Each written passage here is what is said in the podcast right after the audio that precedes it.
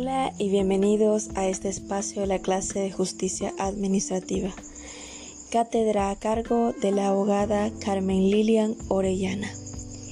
Mi nombre es Bridis Moreles y en esta oportunidad les hablaré sobre el tema la jurisdicción de lo contencioso administrativo y sus órganos. Comenzaremos introduciéndonos a la idea central enunciando un poco de la reseña histórica. La jurisdicción de lo contencioso administrativo es creada mediante el artículo 318 de la Constitución de la República, mediante decreto número 189-87, el 29 de noviembre del año de 1987 y este es publicado en el Diario Oficial La Gaceta número 25416 del 31 de diciembre del mismo año, en donde también es creada la Ley de lo Contencioso Administrativo, explicando de forma precisa al hablar de lo contencioso administrativo, es cuando nos referimos a todo aquello que constituye el conjunto de normas que rigen la solución por vía jurisdiccional de los litigios administrativos. Esto se trata de una controversia con la administración contra aquellos actos o vías de hecho en los que incluyen a esta que a su vez provocan lesiones a los derechos subjetivos de uno o más particulares.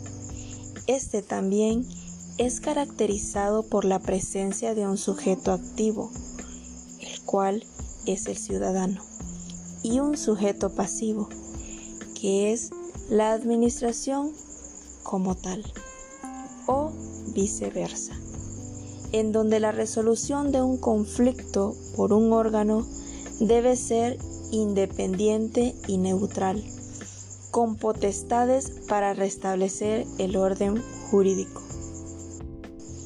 Enfocándonos en el artículo número 1 de la ley de, jurisdicción de lo contencioso administrativo, en donde hace mención a que esta ley regula la jurisdicción de lo contencioso administrativo y que es la encargada de conocer aquellas pretensiones que se deduzcan en relación con los actos, ya sean de carácter particular o general de la administración pública y que estén sujetos al derecho administrativo.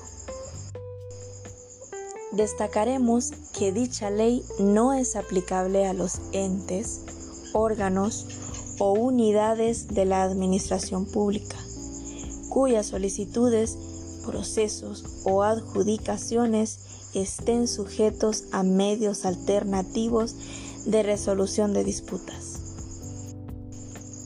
Ahora bien, el Poder Ejecutivo y las entidades estatales entendiéndose por estas las municipalidades y las instituciones autónomas, también forman parte de la administración pública. Y por otro lado, conoceremos algunas cuestiones que puede conocer la jurisdicción de lo contencioso administrativo, las cuales son aquellas cuestiones referentes al cumplimiento, interpretación, resolución, rescisión y efectos de los contratos y todo lo relativo a los contratos de servicios profesionales o técnicos que celebren los poderes del Estado. También aquellas cuestiones que susciten sobre la responsabilidad patrimonial del Estado y de las entidades estatales.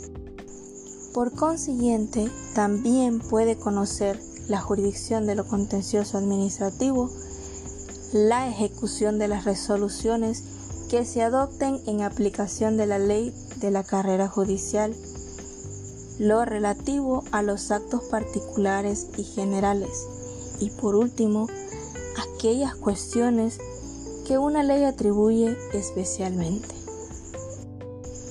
Ahora les hablaremos sobre aquellas cuestiones a las que no le corresponde conocer la jurisdicción de lo contencioso administrativo, y estas son, en primer lugar, la ley menciona aquellas cuestiones de orden civil, mercantil, laboral y penal, y también aquellas otras que aunque relacionadas con actos de la administración pública, se atribuye ley a otra jurisdicción o corresponden al derecho agrario o a las cuestiones arbitrales a las que se haya sometido el Estado.